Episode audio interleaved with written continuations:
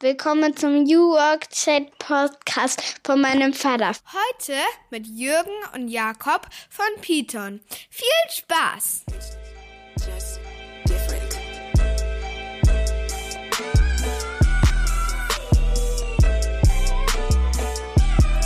Und mit einem sympathischen Moin sind wir zurück beim New Work Chat Podcast, Episode 163.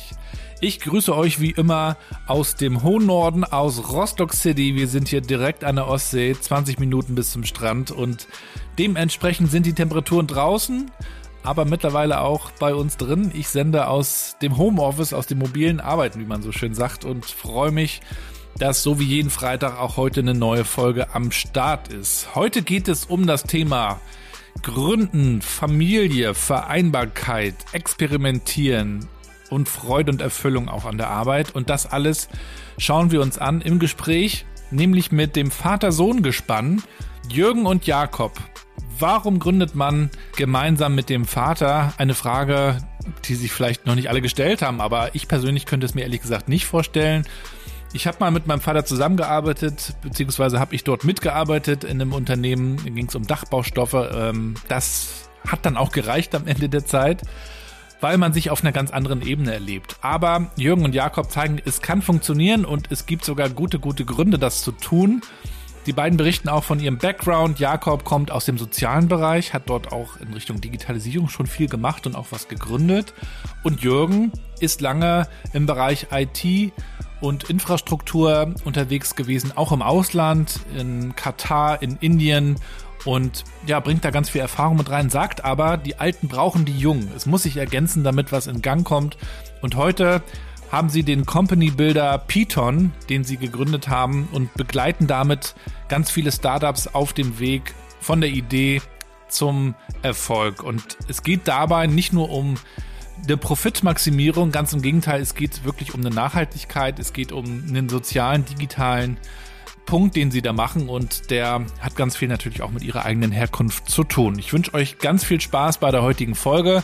Präsentiert wird sie auch heute von Minds and Matches, die Agentur für SpeakerInnen der neuen Arbeitswelt zu allen Facetten von New Pay über die Vier-Tage-Woche, über Inclusion bis hin zu der Frage, was ist New Work überhaupt? Dazu erzähle ich ja gerne was. Ihr könnt dort also gute SpeakerInnen buchen. Schaut euch das mal an, wenn ihr eine Veranstaltung organisiert, ob das jetzt in eurer Firma ist oder auch eine Konferenz, eine, ein Webinar. Man braucht immer gute Leute, glaube ich, die Impulse geben, die auch vielleicht eine Keynote mal auf die Beine stellen können oder auch einen Workshop moderieren. All das findet ihr bei Minds and Matches. Ich packe euch den Link in die Show Notes. So, und jetzt geht's los.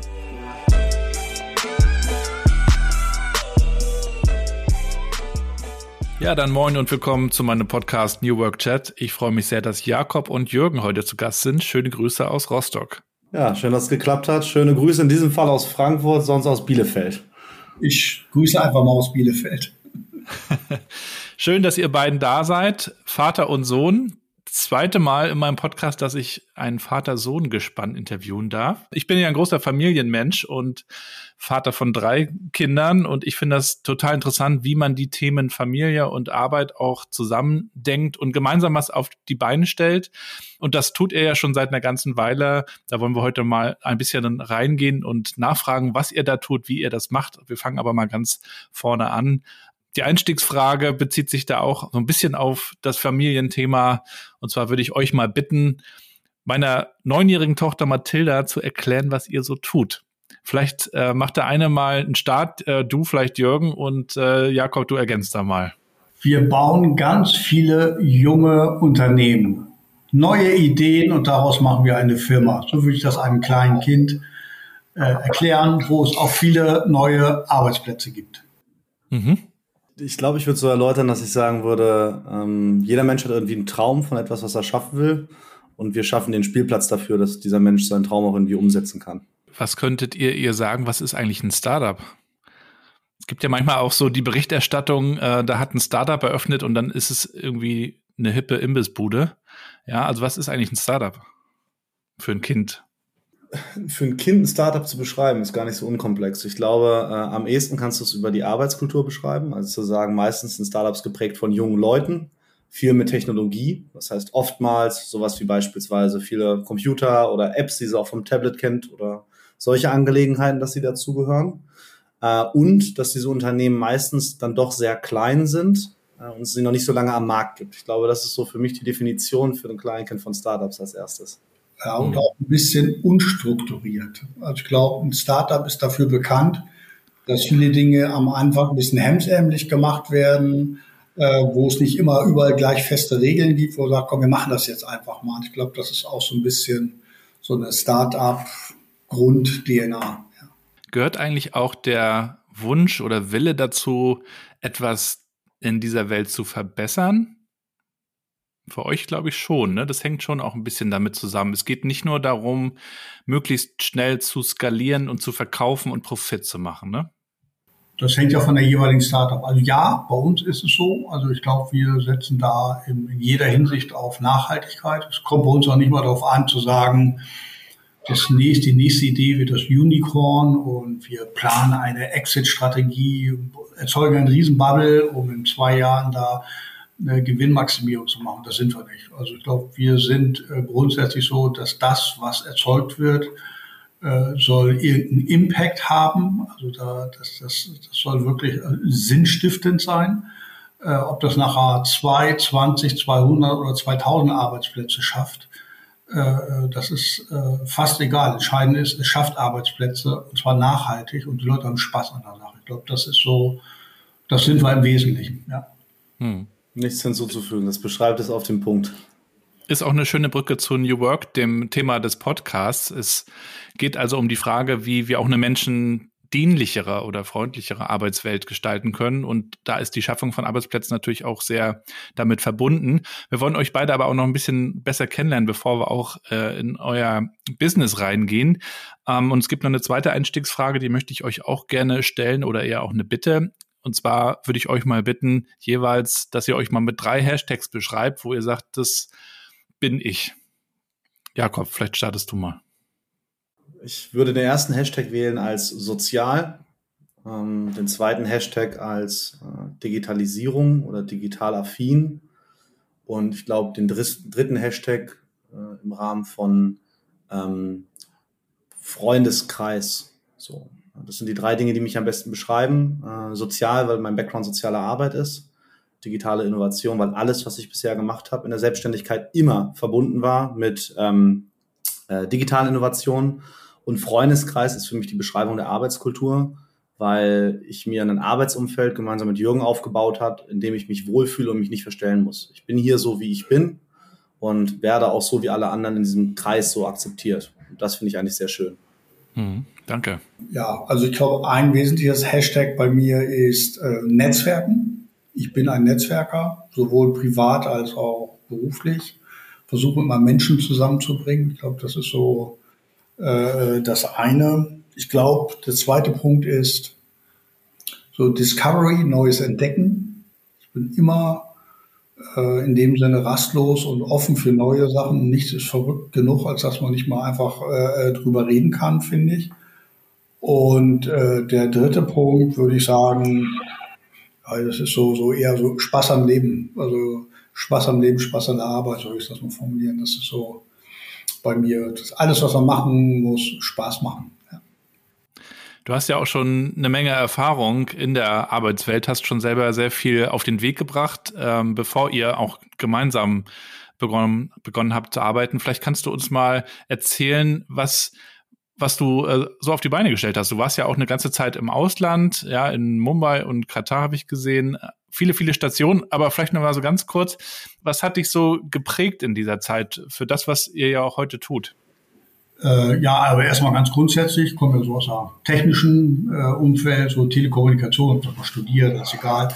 Viele Jahre und mich dann, also grundsätzlich gehe ich immer schnell auf neue, innovative Themen.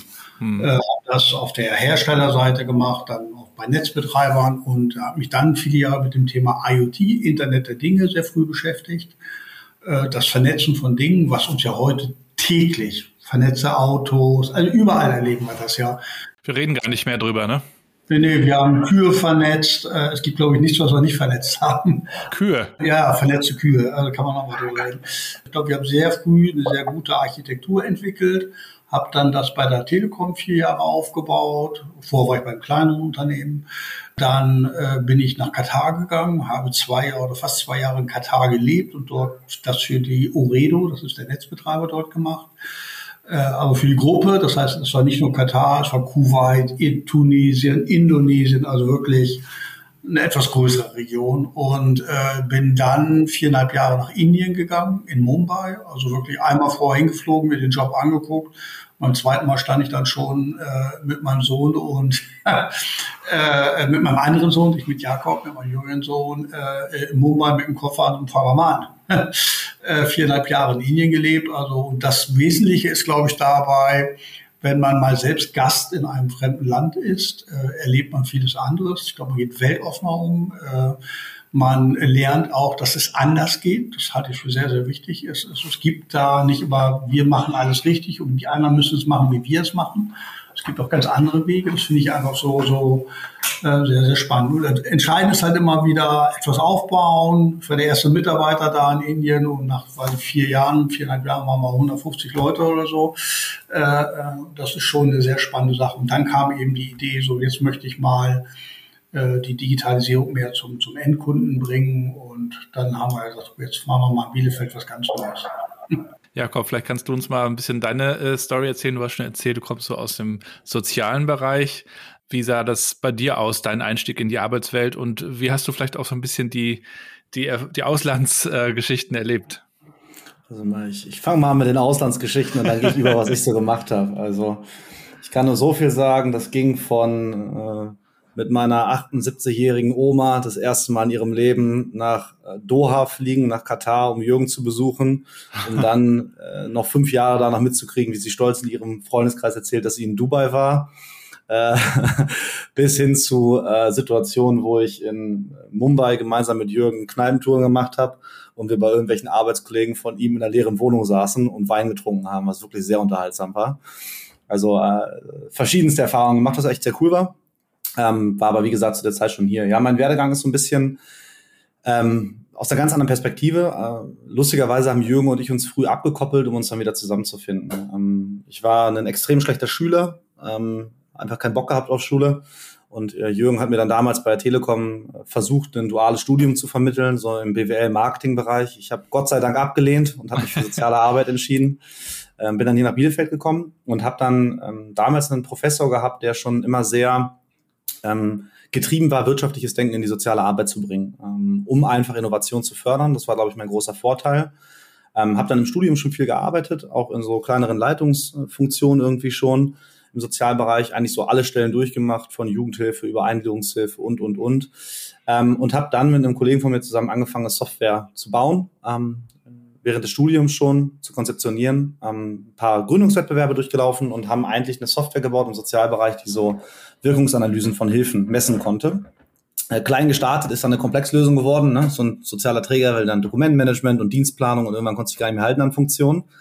Ähm, haben das, glaube ich, an vielen Stellen gut gemacht in der Produktentwicklung. Ähm, ich würde sagen, an vielen Stellen aber auch eben nicht gut gemacht, sowohl was Zusammenarbeitsthemen anging, als aber eben auch Verkaufsthemen und so. Das sind so die ganzen Learnings, die man am Anfang beim ersten Gründen durchmacht. Und habe dann parallel dazu eben mit ähm, Jürgen, äh, rief mich irgendwann an und hat gesagt, hier, ich habe da so zwei, drei Schnapsideen, lass uns mal schnacken. Dann saßen wir in einem Hotelkeller in Hannover mit zehn anderen Leuten noch und haben das mal vorgestellt und haben dann einfach kurzerhand im Prinzip eine UG hier hingesetzt. Und ich glaube, das ist das, was mich bis heute auch treibt, wenn wir uns nachher nochmal so ein bisschen die Zukunft und wo wir gerade stehen angucken. Mhm. Äh, ich bin über den Sozialbereich eigentlich und über die ganzen Social Soft Skills in den Entrepreneurship-Bereich reingekommen, habe mir den Rest selber beigebracht. Und ich glaube, das ist so der Aspekt, wenn wir auch von unserem, von unserem Slogan sprechen, Socializing Digitalization, sind das so die zwei Elemente, die Jürgen und ich eigentlich von beiden Seiten hinzugefügt haben. Das seid ihr beide eigentlich, ne? Ja. Im Prinzip beschreibt der Slogan das ganz gut. Es ist mir dann erst im Nachhinein aufgefallen, ja. Aber trotzdem ist es ja doch eher ungewöhnlich, in dieser Konstellation zu gründen und dann loszulegen. Jürgen, du hattest jetzt natürlich viel Erfahrung und sicherlich dadurch auch Zuversicht. Äh, Jakob, für dich war das jetzt ein neuer Schritt. Hattest du keine Bedenken? da ich schon gegründet habe und ähm, mit welcher Hirnrissigkeit wir da reingelaufen sind. Nein, nicht wirklich. Dadurch war das zweite Gründen eigentlich relativ entspannt. Ich glaube, die Größe war eine andere. Also die Größe, die wir aufgezogen haben, war so ungewöhnlich. Äh, das Netzwerk, das wir sofort akquiriert haben und auch ganz ehrlicherweise die Summen, mit denen wir rumgespielt haben, war schon äh, ein ziemlich großes Thema für uns. Es war ein anderes Level. Ähm, ich glaube, ich bin da so reingewachsen. Also ich glaube, ich bin am Anfang mit einer vielleicht übermütigen Naivität reingegangen, die sich dann mit der Zeit in eine gesunde Naivität gewandelt hat. Also ich hatte nie Angst vor irgendwas tatsächlich. Ähm, ich glaube aber, ich habe eine andere Souveränität im Auftreten entwickelt. Ähm, das heißt, was so Sorge angeht, vor beispielsweise, die sitzt auf einmal eine große Persönlichkeit im Telefonat gegenüber am Ende des Tages kochen sie auch alle nur mit Wasser und dementsprechend können wir uns auch normal miteinander unterhalten. Ich glaube, das ist so das, was am Anfang vielleicht noch ein bisschen mehr da war, was sich dann aber gewandelt hat. Und bei dir, Jürgen? Bist du auf die Idee eigentlich gekommen, den Jakob anzusprechen? Oder wie kam das? Ich habe bei mir im Telefonbuch geguckt und dann stand unter Haser. Ich dachte, den kannst du ansprechen, den kennst du. Dann hat er den Kontakt entblockiert und dann konnte er mich anrufen. Das hatte meine Tochter neulich, da hatten wir Streit, da, da habe ich ihr eine Nachricht geschrieben über WhatsApp und dann meint sie, ich, ich habe das nicht gesehen, ich habe dich archiviert. Passiert wenn nur die Älteren denken, äh, funktioniert das eben nicht. Und wenn nur die Jüngeren denken, dann wird es eben auch ein bisschen verrückt. Und da ist sehr früh dieser Gedanke alt-jung auch so ein bisschen entstanden. Ne? Also zu sagen, äh, lass uns doch einfach mal überlegen, wie wir, ich sag mal, die, die jungen Willen, sage ich mal, das meine ich überhaupt nicht böse, äh, wirklich, wie holen wir die mit rein oder wie das ist sich einfach an mit Jakob. Wir haben da ja auch schon mal so ein paar Ideen gesponnen und haben das dann eben ein bisschen weiter ausgemalt, was wäre wenn, wo, wie. Und äh, Jakob hat eben auch sofort gezündet, muss man eben sagen. Man fragt ja viele und, äh, und haben einfach sofort einfach gemerkt, haben irgendwie Bock drauf. Irgendwie beide, also da war, glaube ich, am Anfang dieses Vater-Sohn-Thema gar nicht so präsent. Also er war halt zufällig da, das klingt jetzt ganz negativ, nein, aber er war, also auf jeden Fall Jünger reinzuholen. Jakob ist mir eben sehr nah und äh, daraus hat sich etwas einfach Unglaubliches entwickelt. Also sowohl im beruflichen wie im privaten. Das muss man einfach sagen. Da, da baust du halt auch privat irgendwann eine Beziehung auf, die ist einfach unglaublich. Ähm, ich habe mal eine, eine kurze Zeit mit meinem Vater gearbeitet. Der arbeitete bei einem Dachbauhandel und hat da den den Hof gemanagt, wenn man so will, also die die ganze Ware angenommen und die Logistik dort organisiert und ich habe da quasi so einen Studentenjob gehabt und da habe ich ihn auch nochmal anders kennengelernt, äh, nämlich eher autoritär mit einmal, was dann auch zu Konflikten führte, was natürlich auch die Leute interessiert. Wie läuft so eine Zusammenarbeit bei euch ab? Äh, ich meine, ein bisschen Reibung ist ja auch gut, die braucht es bestimmt auch, äh, um Dinge zu entwickeln, aber da muss es sich erstmal eingrooven, schätze ich. Auf jeden Fall. Ich glaube, wir hatten eine sehr lockere Zeit zu Beginn und hatten dann natürlich auch, wir finden unsere Rollen auch im Unternehmen. Ne? Also man muss dazu sagen, bei uns ja das Spannende, wir haben es zu zweit zwar irgendwie mal gestartet, mit Thomas noch ein bisschen, haben aber im Gründerteam elf Leute, die im Kern drinne sind und haben super schnell viele Leute geonboardet.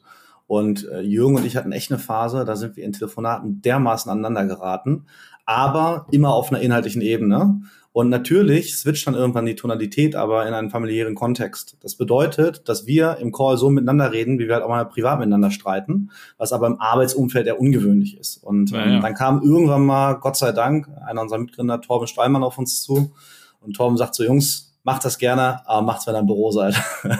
so, und das war, glaube ich, ein ganz guter Hinweis, weil für uns beide war das so. Wir haben uns im Call angeknallt gegeneinander. Dann sind wir beide aus unseren Büros rausgelaufen, haben uns vorhin hingesetzt, einen Kaffee getrunken, war gar kein Thema mehr. Weil das für uns ein normales Streitgespräch war. Es war aber für andere irritierend. Ich glaube schon, da gab es so ein bisschen so, ich sag mal, eine Zeit, wo sich das einschränken musste und eingrooven musste. Mittlerweile ist es, glaube ich, extrem kreativ. Ich glaube, wir wissen beide ganz genau, welche Stärken und Schwächen wir haben und können die auch gut einschätzen äh, und ergänzen uns da sehr gut eigentlich mittlerweile. Hm. Ist auch was anderes. Äh, die Regel ist ja immer, dass der Vater übergibt die Firma an den Junior. Das ist ja klassisch, schon Generationsübergabe. Das ist ja hier ich kann gerne was übergeben, aber das ist halt leer, da ist halt noch nichts. Ne? Also dieses gemeinsam etwas aufbauen ist nochmal eine ganz andere Nummer, äh, wo wir, ja, wo man sich auch wirklich schätzen lernt, auf eine ganz andere Art und Weise. Also ich glaube, das würden wir immer wieder machen. Äh, und so richtig böse gehoben. Also ich glaube, wie Jakob sagt, es war immer so, dass wir am Ende des Tages gucken wir abends auch wieder äh, uns zusammenhocken. Oder am nächsten Morgen. Oder am nächsten Morgen. Wir haben ja im deutschen Mittelstand schon auch äh, viele Familienunternehmen, wenn man sich so heute die Gründerszene anschaut, ist das eher selten, habe ich den Eindruck. Ich weiß nicht, ob ihr das anders erlebt, aber wie würdet ihr dafür werben? Ähm, was ist das Besondere daran? Warum lohnt sich das mal darüber nachzudenken, ob man auch innerhalb der Familie oder mit einem Familienmitglied und anderen, die Konstellation kann ja äh, kreativ gestaltet sein, aber warum ist das eine gute Idee? Also ich glaube, dass Jung hat das vorhin sehr schön mit diesem Hausprojekt beschrieben. Also das gemeinsame Projekt, was wir jetzt erarbeitet haben, hat uns beide extrem zusammengeschweißt. Also ich glaube, Jürgen und ich hatten vorher auch eine gute Beziehung zueinander, aber nie eine richtig tiefe Beziehung, Jürgen. Also nie so, dass wir uns jetzt mal zusammengehockt haben und immer ein bisschen alle Tiefen über alles gesprochen haben. Ja, ich war natürlich auch in einem Alter, wo ich irgendwie pubertär war und alles dazu. Aber ich glaube, wir haben uns über das Projekt echt gefunden und haben darüber ein super starkes Band zueinander aufgebaut, ähm, ja, das uns auch verbindet irgendwie. Und ich glaube, das gemischt mit dieser Innovation, also auch wirklich was zu schaffen, was greifbar ist irgendwie. Ähm, ich glaube, das würde ich nur jedem empfehlen. Also das nimmt einem keiner mehr, egal was jetzt kommt. So die letzten drei Jahre, die sind einfach da. Und ich glaube, das ist, äh, ja, das kann einem einfach nicht genommen werden. Das ist das Schöne daran. Ich glaube, es ist äh, die Wertschätzung äh, auf so einer Ebene. Es ist ja auch, jetzt, jetzt gucken wir in meinem Alter, wenn du äh, auf einmal mit deinen Kindern, also langfristig, wir sitzen ja täglich beieinander, kann man fast sagen. Äh, du hast ja auf einmal, man fühlt sich auch jünger, klingt zwar blöd, aber ist so. Also in meinem Alter, wenn ich bei meinem direkten Umfeld mal gucke, gibt es ganz viele in meinem Alter, ich näher mich in großen Schritten in 60, äh, die, die reden über Rente. Die freuen sich drauf. Ja, also ich bin mir noch nicht mal sicher, ob sie freuen, aber die reden über Rente. Das ist das oberste Thema Rente, wo ich immer denke, Jungs, was auch immer, wir fangen doch gerade erst richtig an, jetzt geben wir mal Gas. Also ich habe echt das Gefühl, das macht einen jünger, natürlich, ne, aber nein, ich habe dieses Thema Rente, ist Lichtjahre weg. Äh, ich denke, komm, wir machen was, lass uns dies machen, lass uns das machen. Also das hält jung, hält frisch, alt werden wir früh genug, äh, das kommt alles von alleine. Äh, ich glaube, das ist so ein Punkt, den kann ich von meiner Seite sagen. Äh, das hat, äh, ja, das hat echt nochmal Stück Lebensqualität wieder reingebracht. Mich würde natürlich das Thema Netzwerke auch nochmal interessieren. Du hast gesagt, du Du liebst es auch zu Netzwerken. Ich habe gesehen, du hast auch auf LinkedIn kürzlich was drüber geschrieben. Und du hast ja auch verschiedene Leute zusammengebracht jetzt für diese Company. Mich interessiert, wie, wie stellt man so ein Netzwerk, so ein Team zusammen? Worauf achtet man da? Woher weiß man, dass das dann am Ende passt? Man weiß es natürlich nicht, aber woher kommt äh, der Riecher? Also immer interessant, wenn man, ich denke mal so an Bewerbungsgespräche. Du kannst dir die ganzen Zeugnisse angucken, du kannst den ganzen, ganzen Kram angucken. Äh, entweder hast du ein gutes Gefühl oder nicht. Das ist ein rein, das klingt zwar ganz blöd, aber du redest mit Leuten, du siehst, wie verhalten sie sich, wie, wie zuverlässig kommt da was. Ich glaube, das ist ein ganz entscheidendes Kriterium. Leute reinholen haben wir bewusst eben äh, alt und jung gemischt und also diese Triangel, die wir machen. Wir haben die jungen Wilden, die etwas älteren Netzwerker, die, wie ich einer bin, und Experten von draußen. Die müssen auf der gleichen Ebene, ist auch das, was Jakob gesagt hat, miteinander reden und jeder bringt solche Leute rein. Ich habe Leute rein und ja, jeder andere sagt immer, pass auf, hey, der und der passt vielleicht zu uns. Wir haben so eine gewisse DNA entwickelt wo wir sagen, so, äh, äh, wir nennen das immer arschlochfreie Zone. Also das ist, ist für uns so, das hat sich aufgrund einer externen Person mal, der gesagt hat, äh, wir haben den mal gefragt, warum machst du bei uns mit? Also ich sage, weil eine arschlochfreie Zone seid. Was auch immer das ist, kann man eigentlich diskutieren. Aber ich glaube so, wie gehen wir miteinander um? Wir können unterschiedliche Meinungen haben, wie gehen wir miteinander um? Wir suchen Leute, die genauso ticken. Da geht es nicht darum, in kürzester Zeit Gewinnmaximierung, sondern wir wollen etwas erreichen, wir wollen Spaß an Dingen haben, etwas Großes machen, nicht Kleines machen. Alles andere, das Monetäre, das kommt von ganz alleine. Was ich noch spannend finde, ist, ich glaube, viele Unternehmen haben über Jahre irgendwie versucht, in der Kommunikation nach außen irgendwie alle zu befriedigen, beziehungsweise keinem auf die Füße zu treten. Und ich glaube, wir haben eine Kommunikation geschaffen, die er sagt, von innen heraus, das sind wir, so. Und vielleicht treffen wir nur 30 Prozent der Leute damit, aber die 30 Prozent sagen halt, das ist geil, da habe ich Bock drauf. Das ist das eine. Und das zweite ist, glaube ich, auch, Leute reinholen ist die eine Kunst, ähm, dafür zu gewinnen, aber die Leute irgendwie auch da reinzubringen und, und ich sag mal, Orte dafür zu schaffen oder Räume dafür zu schaffen, dass die miteinander ins Gespräch kommen. Weil du merkst ganz oft, wir sind der zentrale Punkt vielleicht, über die das erstmal reinläuft, aber da hast du halt, keine Ahnung, hast du da einen, der macht Systemintegration für große Events und da hast du einen, der baut irgendwie beispielsweise Coworking Spaces. Die treffen sich bei uns und auf einmal merken die, hey, super spannend, wir können auch was miteinander machen. Ja? Und ich glaube, so diese Innovationskraft, die auch externe Partner oder Leute, die reinkommen, daraus schöpfen ja? und das Netzwerk auch für sich nutzen können. Ich glaube, das hält sozusagen die Aktivität hoch und auch die Attraktivität hoch. Ich habe gestern oder beziehungsweise in den letzten Tagen verteilt äh, die Netflix-Doku über Arnold Schwarzenegger gesehen und äh, über den kann man jetzt auch denken, was man will, aber er erzählte auf jeden Fall, wie dieses Großdenken und Träume und Visionen für ihn so wichtig war und er ja drei Karrieren aufgebaut hat. Erst dieses Bodybuilder-Ding, dann Filmstar und dann noch der Governor in Kalifornien und hat dann auch erzählt, wo er herkommt, dass er in Österreich also sehr bescheiden aufgewachsen ist und dass es da immer auch so um kleine Schritte ging und so erlebe ich das auch bei uns irgendwie in Deutschland immer nur. Du machst dann die Schule, dann dann guckst du mal, ob du eine Ausbildung machst oder vielleicht studierst du so Schritt für Schritt und es wird aber gar nicht so das Große aufgemacht. Es ist gar nicht, steht überhaupt nicht zur Debatte. Und ich finde das aber auch sehr wichtig und frag mich gerade, wie wir unseren Kindern, ja, ich bin ja nur auch Vater, wie wir das eigentlich den Kindern vermitteln und wie wir da Appetit drauf machen, ruhig auch groß zu denken, weil sonst hat man ja gar nicht die Chance, was Großes zu erreichen. Ja, da kommen wir wieder bei dem, was Jakob, gerade sagte, Räume schaffen. Also auch eher dazu befähigen und den Mut zu machen. Also es war ja, bei den ersten Projekten, die wir hatten, da war ja häufig bei uns in, der, in, in einem Kreis immer die Diskussion, wie du gerade gesagt hast, machen wir mal das, dann bauen wir einen Prototyp, dann bauen wir zwei. Wenn wir mal 20 verkauft haben, dann bauen wir mal 30 und 40. Also das funktioniert halt irgendwo nicht. Ich habe dir gesagt, wir machen es richtig oder gar nicht.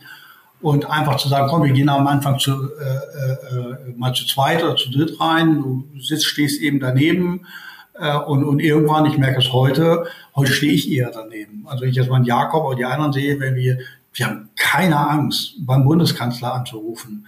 Wenn er hier reinkommen würde zur Tür, dann würden wir miteinander sprechen. Oder ich meine, wen haben wir da Who's Who an Bord? Ganz verrückte, bekannte Leute. Und Hörer an die Hand nehmen, anrufen und die meisten heben ja auch ab. Das ist ja verrückt. Aber dieses, wenn ich das immer gelehrt bekomme, nein, das macht man nicht und ich gehe, das funktioniert da nicht. Ich glaube, da muss man eher den, den, den, den jungen Menschen immer wieder Mut geben mach das einfach. Aber immer freundlich und respektvoll, das finde ich immer so wichtig. Also jetzt nicht, nicht so überheblich. Ich glaube, das ist ein ganz entscheidender Punkt dabei. Mutig. Mutig, ja, einfach machen. Ich glaube, das ist so, finde ich, das ist auch so eine Lehre, wenn ich jetzt das mal sehe, wie wir angefangen haben oder wie ich sage jetzt mal, wie Jakob entwickelt hat. So war es halt auch immer, wir fangen mal ein bisschen an. Ich sage heute, heute äh, null, ganz im Gegenteil, da bin ich eher derjenige, der mal daneben ist, oh, Hut ab, auf geht's. Mhm aber finde ich gut so. Aber Größe ist ja nichts, nicht, nichts Böses. Ne? Also ja, ja. 100.000 Euro stehen, da stehen 10 Millionen. Entscheidend ist, dass man da eben äh, mit einer gewissen äh, Transparenz und Vorsicht und Sorgfalt rangeht an solche Themen. Und ihr habt euch ja auch was Großes vorgenommen. Ich habe es nochmal nachgelesen. Ihr tretet dafür an, die Gesellschaft durch soziale Digitalisierung zusammenzubringen. Das ist ja eine große Mission.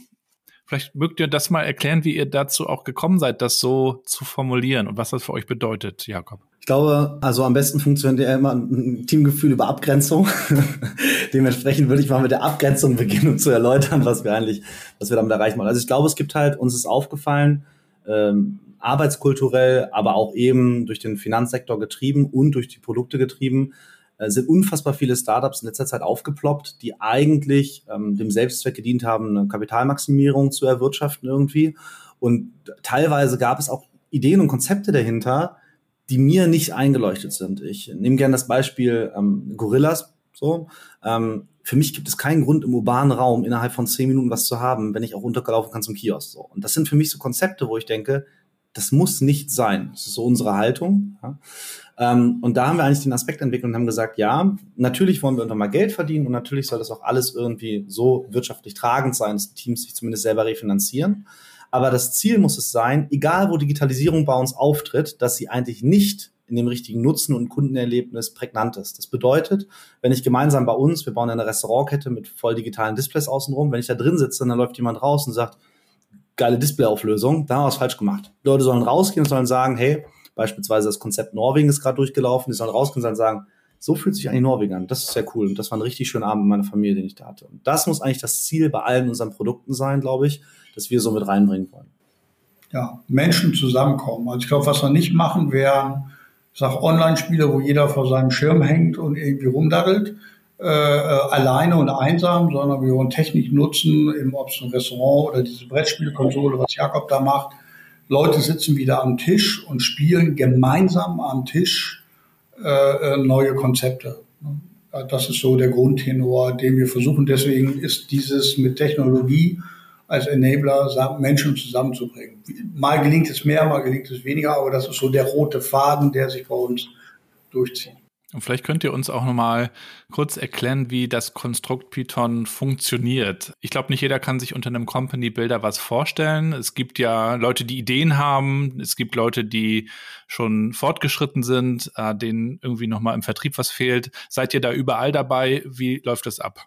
Ich greife das gerne auf, ja. Also wir, wir sind da reingewachsen. Wir waren nie ein geplanter Company Builder. Wir haben eigentlich mal eine Muttergesellschaft, die Beaton AG, über unsere Startups gehängt, also unsere eigenen Gründungen, um zentral Services abzubilden. Also zu sagen, Marketing, Finanzen, alles, was dazugehört. Die Gründer, Gründerinnen sollen sich am Anfang auf ihr Produkt fokussieren und alles, was so beiläufig getan werden muss, soll oben sozusagen stattfinden. Und das haben wir, glaube ich, sehr erfolgreich mit unseren eigenen Startups durch Finanzierungsrunden auch gezeigt und haben uns dann dazu eigentlich unfreiwillig entschieden, ein Company Builder zu werden, weil uns ein Startup bei uns aus der Region angesprochen hat. Er hat gesagt, das, was ihr da gemacht habt, das könnt ihr doch bestimmt wiederholen, oder? Das war letztes Jahr. Ähm, wir haben bis jetzt 30 Startups im Portfolio bei uns drinne. Das heißt, es ist irre gewachsen und haben eigentlich einen Prozess aufgebaut, ähm, fast voll automatisiert, ähm, mit der Unterstützung durch unser Personal, wo wir frühphasige Ideen, also wirklich, wir reden von einem One-Liner auf dem Papier, innerhalb von einer kürzesten Zeit evaluieren können, mit denen alles fertig machen können, dass sie fit werden, um mit Investoren zu sprechen und dann auch das Investoren-Matching durch unser Netzwerk durchführen. So, das ist immer gekoppelt mit relevanten Netzwerkkontakten in Unternehmen, die die vielleicht benötigen oder in gewisse Marktsegmente oder ähnliches. Das ist so der eine Teil und können darüber hinaus aber, und ich glaube, das ist eigentlich ein Vorteil, den wir haben, kurzfristig Startups helfen, wenn sie irgendwo Hilfe benötigen in Form von Personal. Ein Hardware-Startup beispielsweise findet man einen Supply Chain Manager, der Ahnung hat, wie er eine komplette Lieferkette aufbaut, beziehungsweise Produktionskette in Fernost. Ja, das sind Thematiken, mit denen habe ich mich vielleicht als 22, 23, vielleicht auch ich als 28-Jähriger noch nicht richtig beschäftigt. Dann haben wir da jemanden sitzen, der hat das bei Siemens jahrelang gemacht beispielsweise. Den können wir da reinsetzen, der kann die unterstützen und kann nachhaltig ein System schaffen, was dann übergeben wird sozusagen an die Folgeperson. Und ich glaube, so dieses, also wir nennen es immer ganzheitlich. Ja, ich, ich sage dir ehrlich, wir sind momentan noch ein bisschen im Findungsprozess, dass der Name ist. Wir haben es mal Co-Founder as a Service genommen, äh, genannt. Ich habe mir vor kurzem auf einer Veranstaltung den Begriff geklaut, Co-Piloten, den mir jemand zugeworfen hat. Ähm, ich glaube, das ist das, was wir sind. Bei jeder Gelegenheit anrufen können und sagen können, hey, ich habe mal eine Frage, ich sitze morgen beim Notar, ich sitze beim Investor, ich habe morgen ein Kundengespräch, kannst du mir da helfen, da helfen, da helfen. Ja. Ich glaube, das ist das, was wir eigentlich machen.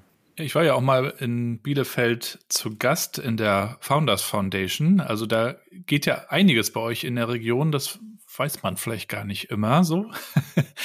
ähm, ich glaube, da können sich auch noch einige Regionen eine Scheibe abschneiden, auch von dem ganzen Thema äh, Networking. Ich glaube, am Ende kommt es natürlich auch ganz stark darauf an, wie ein Startup, eine Firma sich kulturell entwickelt. Natürlich braucht man Geld, ein gutes Team, um die einzelnen Jobs zu machen und so weiter. Aber es muss irgendwie auch zusammen funktionieren. Wie erlebt ihr dieses Thema Kultur? Das kann man ja nicht so greifen, das kann man jetzt auch nicht vorschreiben, da findet jeder einen eigenen Weg. Ähm, nicht jeder findet den aber. Es geht ja auch beim Recruiting los. Wen, wen stellt man ein? Heiert man jetzt nur nach Skills oder ne, guckt man sich eher an, wer passt zu uns kulturell? Wie, guckt ihr da so auf das Thema? Ich glaube, das ist mit das härteste Thema, was uns gerade beschäftigt, weil wir manchmal auch echt Personalnot haben. Es gibt gewisse Jobs, die erfordern harte Skillsets. Das müssen auch teilweise gelernte Skillsets sein. Ähm, wir haben einen sehr bunten Haufen an Leuten, die völlig fachfremd sind. Ähm, eine Person kommt aus dem Theatermanagement, die nückt uns im Hintergrund die No-Code-Solutions zusammen. Ja? Und äh, hätten wir die nicht im Team, hätten wir ein ganz schönes Problem. Und äh, auf der Ebene, wo die das macht, kann das keiner. Ja? Aber das hättest du halt aus Profil nie gelesen. Ähm, ich glaube, was unsere schwerste Aufgabe ist im Personalsourcing, ist es, Leute zu finden, die Gründungserfahrung haben, die gescheitert sind vielleicht. Ja. Wenn sie erfolgreich waren, sind sie relativ schwer zu gewinnen äh, und die bei uns Startups begleiten können. Das heißt, so einen ganzheitlichen Blick zu haben. Und ich glaube, also wie gesagt, wir ziehen viel aus dem Netzwerk dabei irgendwie, gehen dann viel nach dem Bauchgefühl, aber ähm, das sind so Themen, die uns da beschäftigen im Recruiting eigentlich. Für welches Problem braucht es denn eigentlich noch eine kreative Lösung, die es noch nicht gibt? Also ich gehe immer einkaufen, äh, Familieneinkauf. Mich nervt es natürlich tierisch, immer die ganzen Sachen aufs Band zu legen. Dafür gibt es natürlich schon Lösungen, weiß ich. Es gibt ja diese Amazon-Supermärkte unter anderem. Aber vielleicht begegnen euch auch im Alltag so Probleme, wo ihr sagt, also da bräuchte es eigentlich noch mal was. Also fangen wir an. Das ist, eine gute Frage. Also wir haben ein paar Schnapsideen rumliegen, die will ich jetzt hier nicht zu laut ausplaudern, die echt geil sind. Du kannst ja über die Probleme reden. Die Lösungen machen wir dann in der nächsten Folge. Was sind Sachen, die mich richtig nerven? Also ich glaube, wenn man Kommunikation mit Ämtern komplett automatisieren könnte. Ich hasse Postabarbeiten. das ja. ist mein persönliches Problem. wenn man diese ganze Kommunikation irgendwie auch über eine Klicksystematik digitalisieren könnte, ist wahrscheinlich basic, versuchen sie schon überall zu machen. Aber für mich ist das der größte Zeitaufwand privat wie beruflich.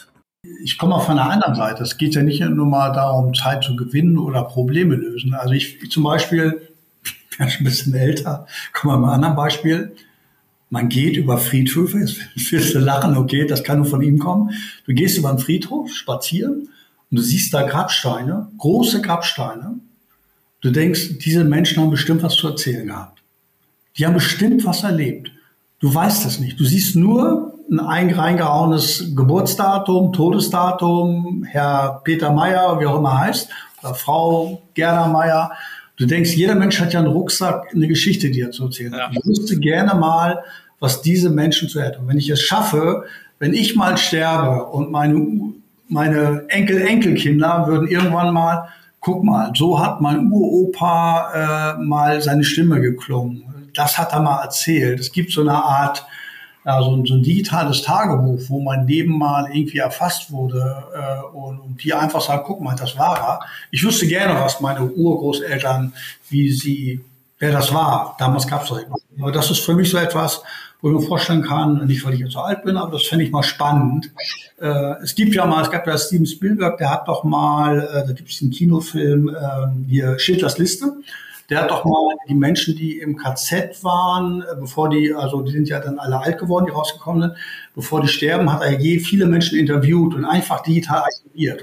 Und da habe ich mir gedacht, warum nur in einem nur die, das meine ich überhaupt nicht negativ, das ja. ist herausragend. Warum nicht mal das mit jedem Menschen machen, der das möchte? Äh, du, wenn du sagst, so dein Leben mal irgendwie in einer, irgendwie digital erfasst und, und deine drei, fünf Generationen wissen, Mensch, was war das für ein cooler Typ. Ja, weil ist ja interessant auch zu wissen, wo man so herkommt. Also auch in der eigenen Familie, im eigenen Stammbaum. Ich habe ja mal meinen Opa interviewt hier in diesem Podcast. Der ist jetzt 91, vor zwei Jahren war das. Und da haben wir auch so ein bisschen über seine Story gesprochen. Und das war aber auch so gleich eine Parallele zur Entwicklung der Arbeitswelt. Also der wurde halt zur Zeit der Weimarer Republik geboren und hat unheimlich viele ähm, Systeme und Wechsel miterlebt. Und da habe ich auch schon so gedacht, eigentlich wäre das cool für viele, so ein Audio-Zeitdokument zu haben. Das muss man ja auch nicht im großen Stil veröffentlichen. Ähm, und, und Stimme ist natürlich sehr nah und sehr persönlich, aber vielleicht ist es auch anders. Das kann ich mir auf jeden Fall auch gut vorstellen wir werden mal sehen, was, was sich in dieser Richtung noch tut, äh, ob wir da bei euch nochmal irgendwann ein Startup sehen. Ich danke euch jedenfalls schon mal, dass ihr zu Gast wart und hier auch so viel geteilt habt von eurer Zusammenarbeit, von der Art, wie ihr arbeitet, was ihr so macht. Danke, dass ihr so viel geteilt habt. Euch weiterhin alles Gute, viel Erfolg. Ich glaube, da wird noch einiges zu sehen sein. Wir tun es natürlich alles in die Show Notes, also checkt das mal aus. Webseite, LinkedIn und da gibt's dann auch alle Updates und euch natürlich viel Gesundheit. Super, danke dir auch. Danke für deine Zeit. Ciao. Danke euch, ja. Bis bald. Macht's gut. Ciao. Ciao. Und damit sind wir schon am Ende der heutigen Folge. Alle Links zu Jürgen und Jakob, LinkedIn und Co. Website findet ihr natürlich in den Show Notes. Und wenn ihr mögt, dann könnt ihr auch euch Minds and Matches nochmal anschauen. Auch der Link zur Webseite mit dabei. Dort könnt ihr dann auch gerne Kontakt aufnehmen und mich als Speaker buchen. Ich erkläre euch gerne, was es eigentlich mit New Work auf sich hat, was wir uns unter der Transformation der Arbeitswelt vorstellen können und warum das auch eine Relevanz für uns hat, welche Zukunftskompetenzen jetzt auch wichtig werden, wenn wir sagen, wir müssen uns weiterentwickeln mit unseren Teams und unseren Organisationen. Außerdem würde ich mich sehr freuen, wenn ihr diesen Podcast unterstützt. Das könnt ihr sehr einfach tun in drei Schritten. Erstens, ihr bewertet den Podcast in der App eures Vertrauens, ob das jetzt Spotify ist oder Apple Podcasts, mit ja, möglichst vielen Sternen, damit wir im Ranking noch steigen und bekannter werden. Zweitens, ihr schreibt eine kurze Rezension, das könnt ihr auch dort tun in der Regel. Und drittens, ihr teilt einfach die Folgen. auf sozialen Netzwerken wie LinkedIn. Wenn es euch gefallen hat, wenn ihr was mitnehmt, dann teilt gerne die Folgen und lasst andere daran teilhaben. Vielen Dank für euren Support. Ich freue mich auch über Feedback. Ihr könnt mich gerne direkt einfach anschreiben, auch über LinkedIn. Wenn wir da noch nicht vernetzt sind, dann macht das gerne. Ich würde mich freuen, wenn wir auch in den nächsten Sommerwochen im Kontakt bleiben. Dazu könnt ihr auch der New Work Chat Podcast Seite auf LinkedIn folgen. Packe ich euch auch gerne nochmal in die Show Notes. Und damit wünsche ich euch erstmal schöne, angenehme Urlaubstage. Für viele geht es jetzt ja tatsächlich auch in den Urlaub. Der New Work Chat macht keine Pause, ich habe es beim letzten Mal schon gesagt, sondern es gibt noch tolle Episoden, die schon in den Startlöchern sitzen und ich freue mich schon darauf, sie bald veröffentlichen zu können. Euch alles, alles Gute, bleibt gesund und bleibt connected.